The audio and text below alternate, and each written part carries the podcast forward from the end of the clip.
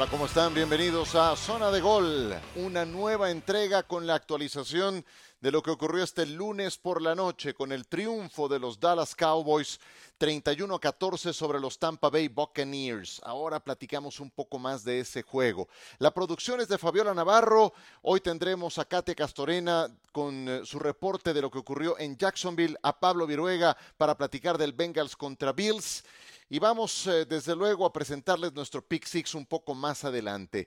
Pero antes de platicar del duelo de Dallas contra Tampa, les digo cómo quedan los juegos para el próximo fin de semana.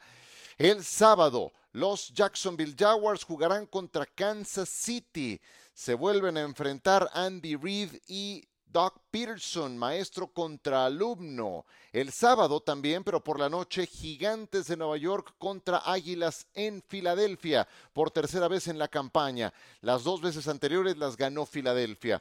Domingo a las 2 de la tarde, tiempo del centro de México, Cincinnati visitará a los Buffalo Bills. Hay cuentas pendientes entre estos dos equipos. Aquel juego de Monday Night Football que no pudo terminar, ahora tendrá un eh, nuevo encuentro, pero ya con un boleto eh, a la siguiente ronda en disputa. Y los Vaqueros de Dallas estarán visitando a los 49 de San Francisco domingo 5.30 de la tarde, tiempo de México.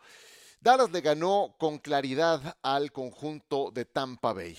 Y eso ocurre cuando un equipo que ganó 12 y perdió 5 se enfrenta a uno que ganó 8 y perdió 9.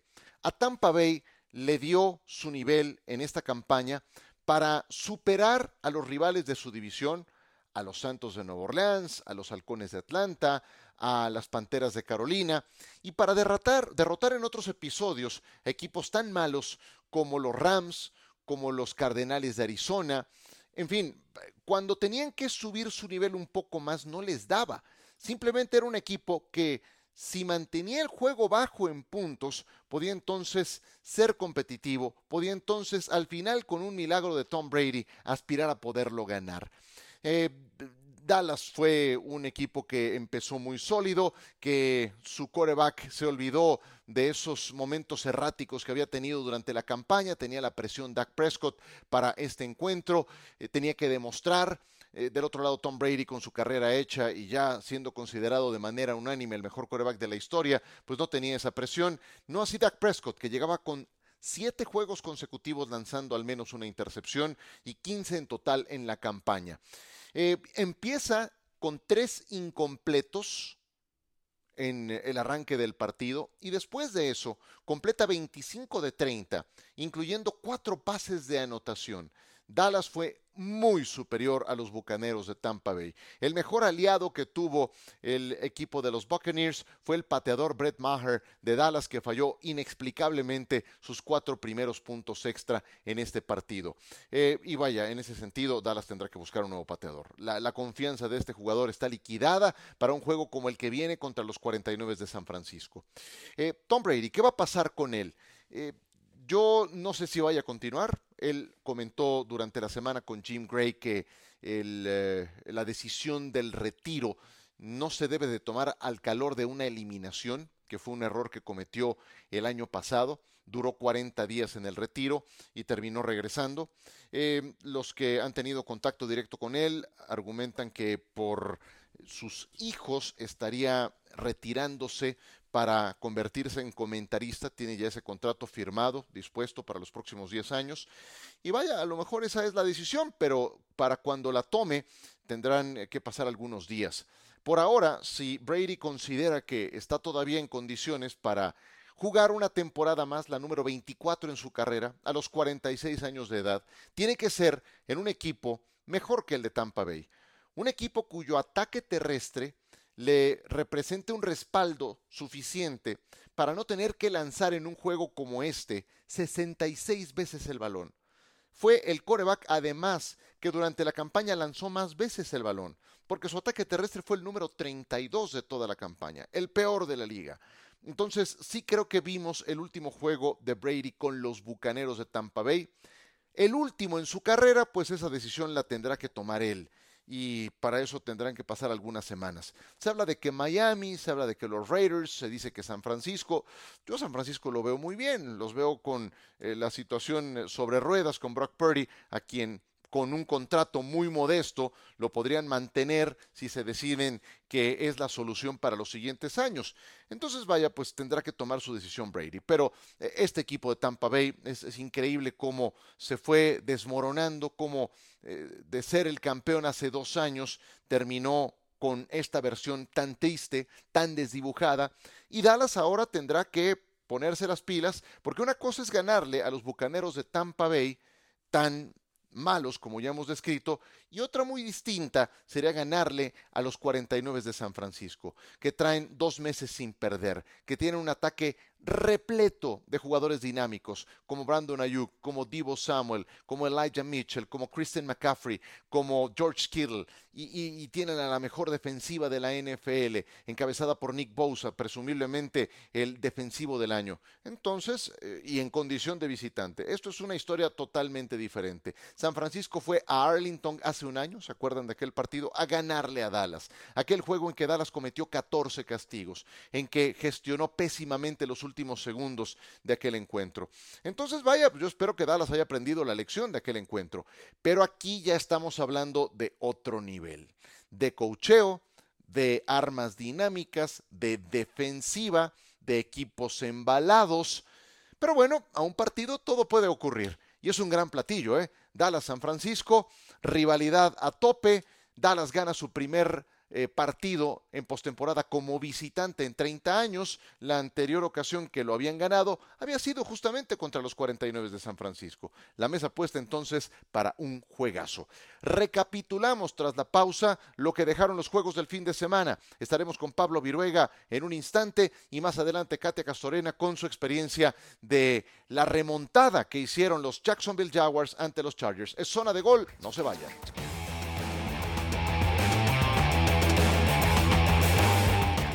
Qué victoria tan sufrida la de los bengalíes de Cincinnati ante los Cuervos de Baltimore.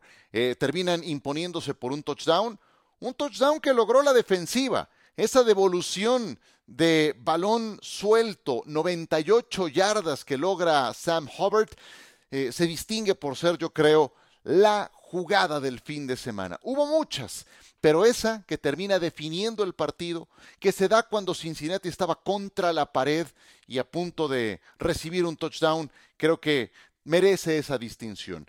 Y vamos a platicarlo con Pablo Viruega, a quien siempre me da mucho gusto recibir en este podcast. Querido Pablo, bienvenido. ¿Por qué se le complicó tanto a Cincinnati? ¿Cómo estás? Gusto en saludarte, Ciro. Gracias por la invitación aquí en tu, en tu podcast y un saludo a todo el público que, que te sigue y te escucha.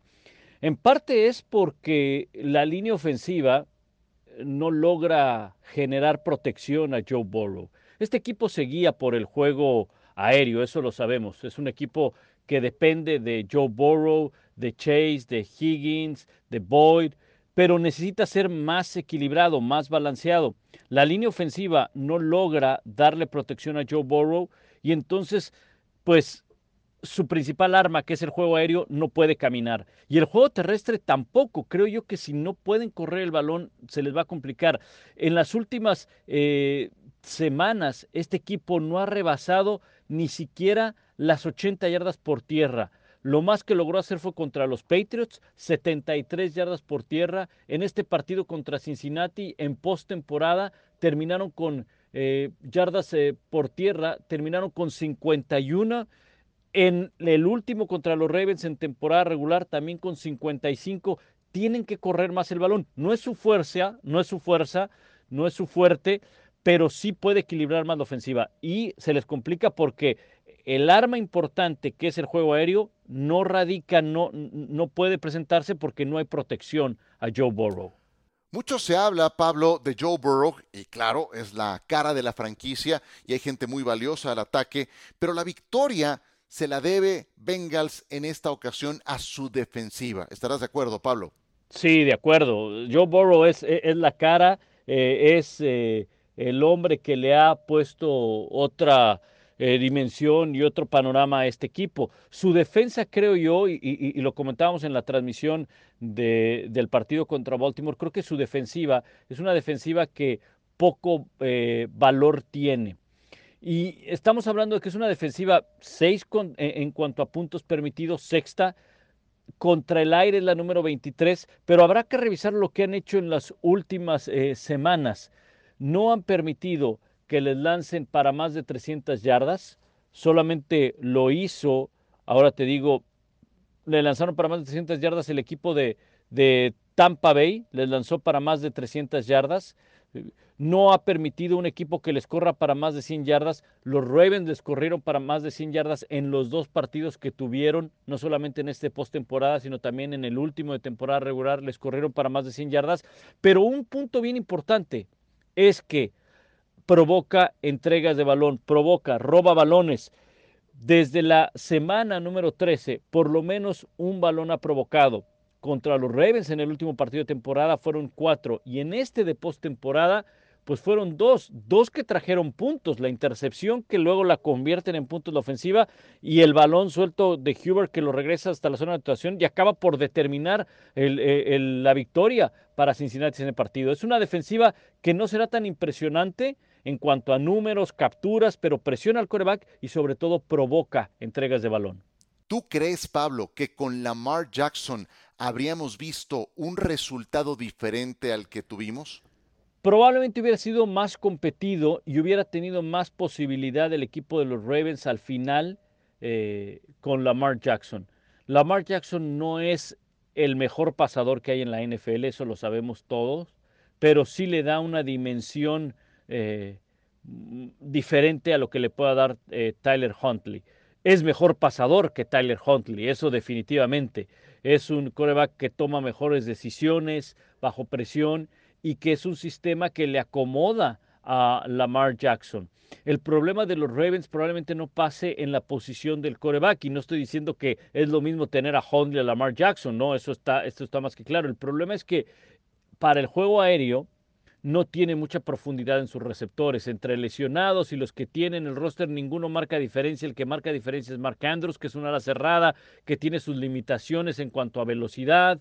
Eh, podrá tener físico, podrá tener muy buenas manos, pero no es un hombre que, que lo puedas buscar en trayectorias profundas porque no se va a llevar un esquinero.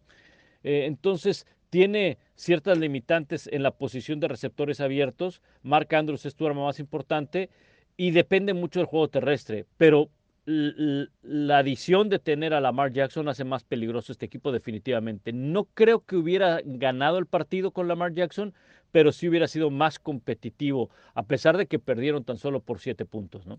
Estupendo, como de costumbre, Pablo. Te agradezco mucho que nos hayas acompañado y te mando un abrazo. Gracias, Ciro. Un gusto el, el, estar contigo una vez más en este espacio y un saludo a todos, todos tus seguidores en tus diferentes redes sociales. Un abrazo.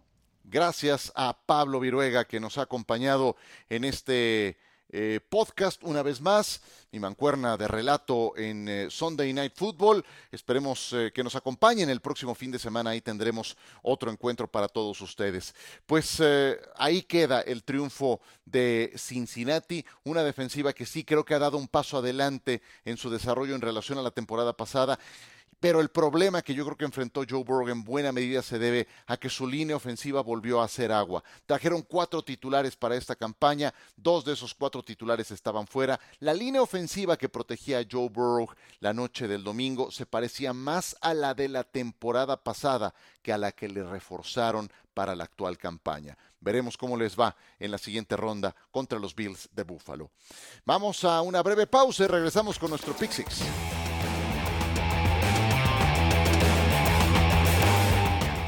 vuelta con ustedes. A Pablo Viruega lo pueden encontrar en Twitter, en Instagram, en su cuenta oficial de Facebook. Así es de que no se pierdan las publicaciones que hace mi querido Pablo cada semana. Vamos ahora a nuestro Pick Six. Aquí comenzamos. La remontada de Jacksonville fue especial. Perdían por 27 a 0 en la primera mitad y terminaron ganándole a los Chargers. Katia Castorena estuvo cubriendo este partido para ESPN. Puedo imaginar, Katia, te doy la bienvenida, el estado de ánimo de los Jaguars después de un triunfo semejante. Pero iban abajo 27 a 0. Muchas cosas hicieron mal para estar eh, en semejante condición. ¿Cuál fue la autocrítica que hizo el coach Doug Peterson al terminar este partido? Katia, bienvenida. Ciro, qué gusto saludarte. Así es, ya te imaginarás la fiesta en Jacksonville, los aficionados, los jugadores, toda la franquicia por conseguir la victoria, pero además vaya victoria, vaya regreso, cuando vemos que con 30 segundos en la primera mitad perdían 27 a 0. Después ese touchdown antes del medio tiempo significó oxígeno puro para los Jaguars. Y por ahí pasaba esa autocrítica, ese mensaje de Doug Peterson al medio tiempo de compararlo con lo que ha sido su temporada, una temporada de altibajos, porque es un grupo joven, sí con mucho talento, pero que pecaba de esos errores, que cavaban un hoyo ellos mismos del cual luego era difícil salir. Basta ver lo que pasó con su quarterback Trevor Lawrence, que tuvo cuatro intercepciones en la primera mitad, se concentró, regresó al juego, a su partido y tuvo cuatro pases para anotación. Entonces, ese mensaje de resiliencia, de siempre creer en ellos, que sabían que tenían que hacer una segunda mitad prácticamente perfecta, donde cada serie ofensiva para ellos iba a tener que ser touchdown y lo consiguieron. Lo que les pidió era mejorar en el ritmo, el tempo, sobre todo en el juego aéreo, tener más eficacia en los pases y lo consiguieron, lo lograron hacer.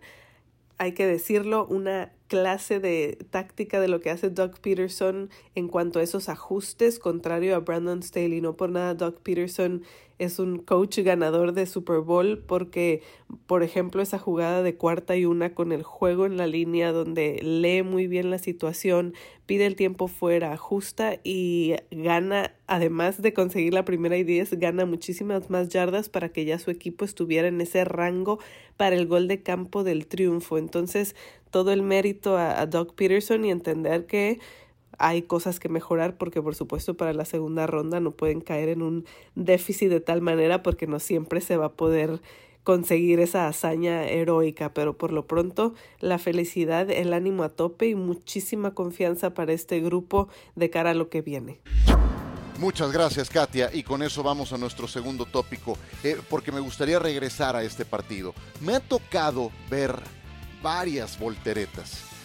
Ha pasado que un equipo domina la primera mitad y cambia radicalmente el tenor del partido para la segunda. Es muy difícil que de punta a punta un equipo domine un juego y más en playoffs. Recuerden aquel Super Bowl entre Atlanta y los Patriotas. Los más veteranos recordarán el Bills contra Houston de principios de los 90. Y, y normalmente es una serie de errores que van encadenándose. La bola de nieve no alcanza semejante tamaño de un momento a otro. Se fue dando jugada a jugada. Primero el touchdown de Trevor Lawrence al final del segundo cuarto, el gol de campo que falla Cameron Dicker en la segunda mitad, los castigos de Joey Bosa, uno tras otro, y así te explicas el tamaño que alcanzó la bola de nieve al final y que terminó atropellando a los Chargers. Si sumas intercepciones y balones sueltos para cada equipo, Jacksonville tuvo cinco los Chargers ninguno. Los Jaguars entonces, quiere decir, perdieron el duelo de intercambios de balón, quedaron menos 5. Escuchen este dato. Es el primer equipo que gana un juego de playoff teniendo menos 5 en el duelo de intercambios de balón en postemporada, como decíamos. Había pasado 26 veces. Las 26 veces había ganado el que se había impuesto en ese diferencial. De ese tamaño es la caída tan épica que tuvo el equipo de los Chargers. No me extrañaría que en las próximas horas se diera la noticia del despido del coach Staley de los Chargers. Ha sido demasiado y nada más van dos años. Tienen un equipazo que ha sido desperdiciado. San Francisco le ganó a Seattle, volvemos eh, con los otros partidos 41 a 23. Brock Purdy lanzó tres pases de touchdown, corrió para uno más, cuatro touchdowns en su debut en playoffs. Primer novato que logra algo semejante. Además, 332 yardas aéreas. Segunda cifra más alta para un novato, solo superado por Russell Wilson. el Russell Wilson novato, que jugaba mejor inclusive que el veterano de la última temporada. Aquí dijimos en este espacio que yo honestamente no esperaba que Brock Purdy pagara el derecho de piso en este partido contra Seattle. Ahí está grabado. Pero honestamente, tampoco esperaba un desempeño como el que ya les acabo de dar. Está superando las expectativas. San Francisco no tenía un desempeño, un rendimiento de su coreback en playoffs desde hace mucho tiempo, tal vez desde eh, las épocas de Colin Kaepernick. Seattle ya había hecho suficiente con clasificar a playoffs e incluso con ir ganando al medio tiempo contra todo pronóstico. San Francisco, temible, temible, temible. Mucho cuidado con ellos. Los Bills ganaron, pero dejaron un montón de dudas. ¿eh? Vencieron a Miami 34-31, pero no olvidemos que eran favoritos por 14 puntos. En buena medida porque los Dolphins jugaban con su tercer quarterback, con Skyler Thompson. Pero bien podríamos dejar de poner líneas tan alegres cuando son rivales divisionales que se enfrentan en playoffs. También eso de entrada. Em, y también sus receptores no le respondieron a Skyler Thompson. En la primera mitad le soltaron al menos tres pases, dos de Jalen Waddle, uno de Tyreek Hill. Josh Allen lanzó tres pases de anotación y más de 300 yardas por tercer juego de playoff consecutivo. Pero lo que se sale de sintonía son las dos intercepciones que sufrió y además un balón suelto. Son tres intercambios de balón fue peor que Miami en ese rubro. Buffalo llegó a ir ganando 17 a 0. Con muchos apuros la victoria la logran a fin de cuentas jugando en casa. Si cometes esos errores en el juego divisional o en una final de conferencia contra un rival más completo, no la cuentan. Así es de que, ojo Buffalo, están extrañando a Von Miller, lo trajeron justamente para este tipo de partidos y el señor está fuera por toda la campaña. Punto número 5, los Giants le ganaron a Minnesota 31 a 24 en Minneapolis. Llevamos toda la temporada hablando de lo mala que es la defensa de los Vikings y otra vez colapsó. La número 31 de toda la NFL. Y fue un equipo que corrió estupendamente el balón. Saquon Barkley, 53 yardas. Daniel Jones, líder corredor de los Giants con 78. Y no es que este equipo que dirige Brian Dable esté plagado de figuras. No, o sea, fuera de Barkley y de Jones no hay mucho más. Yo insisto en que este es el coach del año, Brian Dable. Daniel Jones era una máquina de intercepciones y balones sueltos. Un año después ha ganado su primer partido de playoffs, lanzando para más de 300 yardas y siendo líder corredor del equipo. Es un cambio radical el que ha tenido este jugador. Los Giants anotaron en 5 de 7 series ofensivas ante los Vikings tenemos que excluir aquí las series en las que se rodillaron para terminar el reloj. Minnesota tendrá que reforzar a su defensiva, así simplemente es imposible. Los Giants avanzan y mucha atención con el siguiente punto. Y punto número 6, los Giants van a visitar a Filadelfia el siguiente fin de semana. Será su tercer enfrentamiento de la temporada. Los Eagles les ganaron los dos anteriores. Parecería fácil pensar que van a ganar el tercero. ¿Será esta la séptima vez en los últimos 15 años que se presente esta coincidencia? Es decir, que dos equipos se enfrenten tres veces y que uno de ellos haya ganado los dos de temporada regular. Cuatro de esas seis veces anteriores, cuatro, el que barrió la temporada regular también ganó en los playoffs. ¿Qué es lo que ocurre? Que son equipos que llegan a un punto en que se conocen muy bien.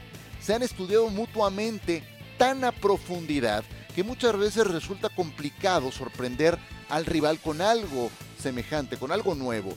Y además, veamos que se enfrentan por tercera vez en un lapso de 41 días. Jugaron por primera vez el 11 de diciembre y Filadelfia ganó en Nueva York 48 a 22. Jugaron el 8 de enero en Filadelfia y ganaron los Eagles 22 a 16, ese partido en el que tuvieron que traer de regreso a Jalen Hurts. No me extrañaría que el juego fuera más cerrado de lo que las primeras líneas de puestas indican. Filadelfia abrió favorito por 8 y medio puntos y al final del domingo cerró en 7 puntos. ¿Por qué? Por lo que acabo de explicar. El estudio a profundidad que se hace para un partido y aquí van a jugar por tercera vez en un lapso de menos de mes y medio.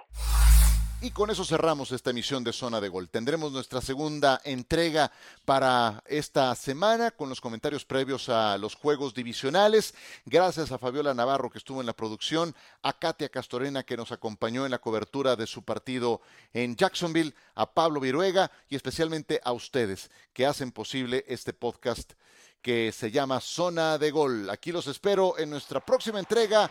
Hasta pronto.